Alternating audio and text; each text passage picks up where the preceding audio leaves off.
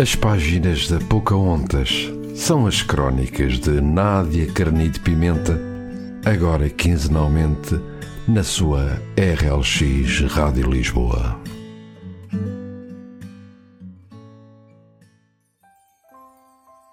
Olá, boa noite. Sejam bem-vindos ao programa As Páginas da Pocahontas de hoje.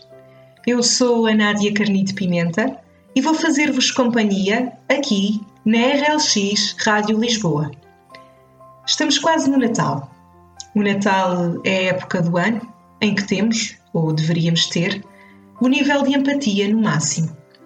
De qualquer modo, se analisarmos bem, não é só nesta altura, mas sim todos os dias, durante todo o ano, que devemos ter presentes valores não só como a empatia, mas também como a partilha, o amor, enfim. Tenho pena que o Natal se esteja a tornar, sobretudo nos últimos anos, mais do que isto tudo, mais do que a magia própria, do que a solidariedade e a partilha de uma família reunida, toda junta, a uma mesma mesa. Tenho pena que hoje em dia Natal seja muitas vezes sinónimo de consumismo, de oportunidades de negócio e de oportunidades nem sempre, que nem sempre, aliás, seguiam em linha reta em direção ao bem. Seja como for, o texto que trouxe hoje para partilhar convosco foi escrito o ano passado, mais ou menos por esta altura, para assinalar o Natal que seria diferente do que todos estávamos habituados. A pandemia do Covid-19 vai mudar-nos os hábitos, quer queiramos, quer não. Uh, este ano, mesmo assim, talvez as coisas sejam ligeiramente diferentes e o Natal volta a ter pelo menos um bocadinho do significado que tinha antes ou que era suposto ter. Gostava então que ouvissem este texto e que refletissem sobre ele. Trocando um bocadinho as voltas e a ordem do esquema habitual do programa As Páginas da Pocahontas, coloco já, agora de início, este pedido sob a forma do desafio de hoje. Desafio-vos então, para, à medida que forem ouvindo a leitura deste texto, ouçam e pensem em como ele pode fazer sentido para vocês. Magia, o pulmão do Natal. Então era Natal outra vez. Mais um ano que correra, como se à velocidade da luz, trazendo um quinhão de histórias e peripécias para contar. Contudo, este ano, um conjunto de 12 meses muito diferente dos outros. Este ano, o calor da presença, substituído pelo da proteção dos entes queridos. Dito assim, soava como uma daquelas equações complexas de duas incógnitas que sempre demoraram sem fim de tempo para solucionar. Serviu-se de um chocolate quente e foi até à janela, segurando nas mãos a caneca decorada com motivos da quadra que se avizinhava. As luzinhas da árvore de Natal refletiam-se no vidro piscando sobrepostas na imagem do mundo lá fora. Estava frio e a tentativa vã da bebida era a de uma alma que nos últimos tempos se sentia gelada e sem grandes esperanças no amanhã. De repente, virou-se, fitando a árvore. Mas a esperança, pensou, sem voz, apenas para si. A esperança deve ser a última a morrer, como diz o ditado, porque sem esperança Nada disto faz sentido, concluiu. Era verdade. É verdade e não deixa de o ser. Não gostava de acreditar em superstições, frases feitas, ditos populares, mas sabia que, no fundo, ainda que inconscientemente, na sua maioria, era o que estava a fazer. A árvore de Natal não se encontrava montada no mesmo sítio e ornamentada da mesma forma que nos outros anos? A caneca que usava para beber o chocolate quente não era a mesma de todos os natais, usada exclusivamente para assinalar aquela época. Então por que não a esperança? Então por que não uma tentativa de continuar? Estava sozinha. Sabia que a sua companhia era a única que teria naquele Natal. Mas havia a esperança. Ainda havia a esperança. A esperança de que no próximo a mesa estivesse novamente cheia os sonhos não fossem somente aquelas bolinhas meio tortas, fritas e doces, mas sim um momento em que a sua família se reuniria toda e desse voz à quadra que, apesar de tudo, teimava em representar dentro das quatro paredes da sua casa. Sim, este ano era a esperança o único presente. Era a esperança o presente ideal.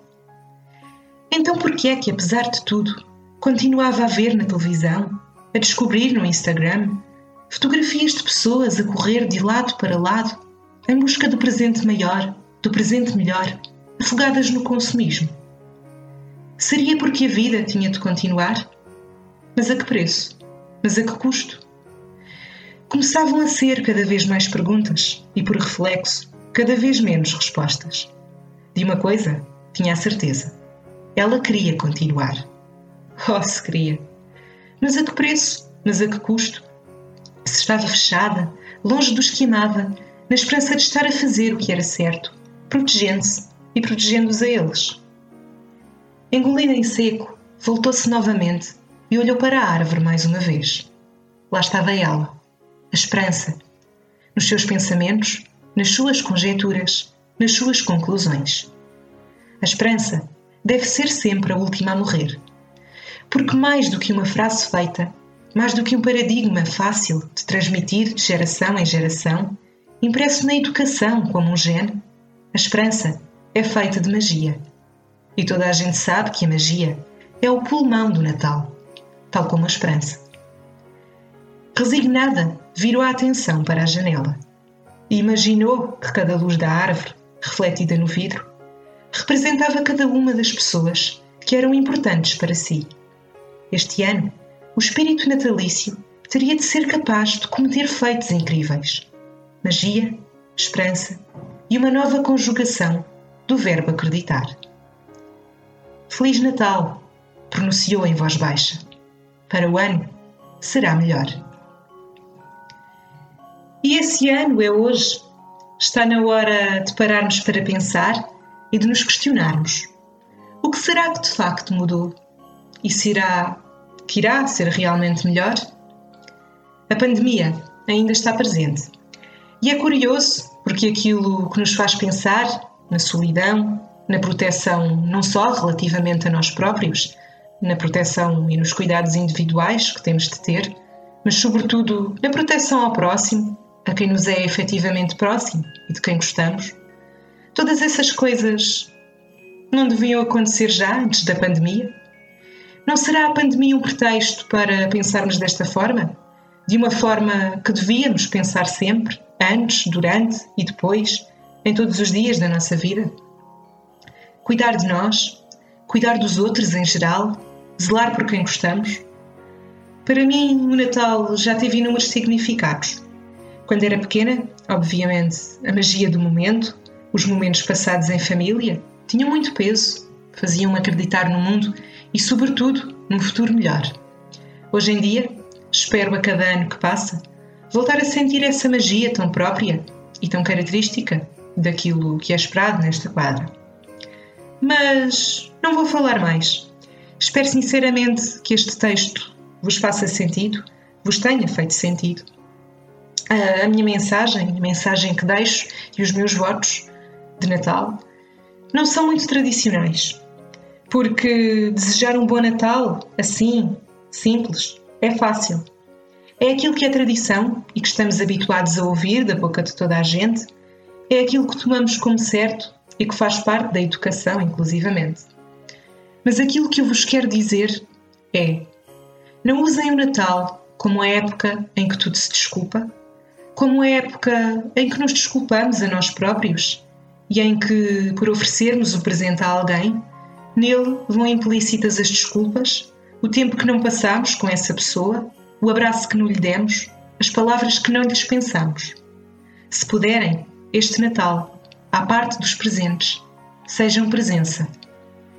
Sei que ainda não é fácil, dados os tempos que correm e que, pelos vistos, estão a ficar novamente complicados, mas estar presente não significa ou não tem de significar obrigatoriamente presença física.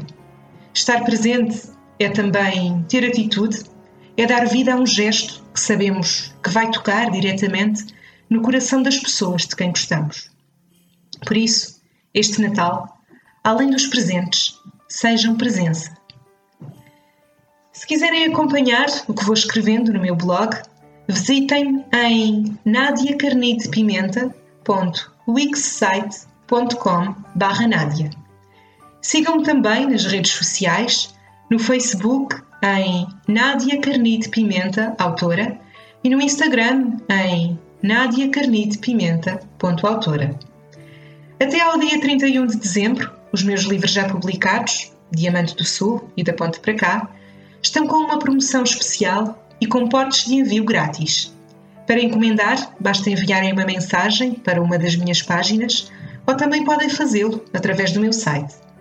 Despeço-me com a música Last Christmas, do Wham, e com o desejo de que, mais do que o Natal feliz, tenham um Natal recheado de presença.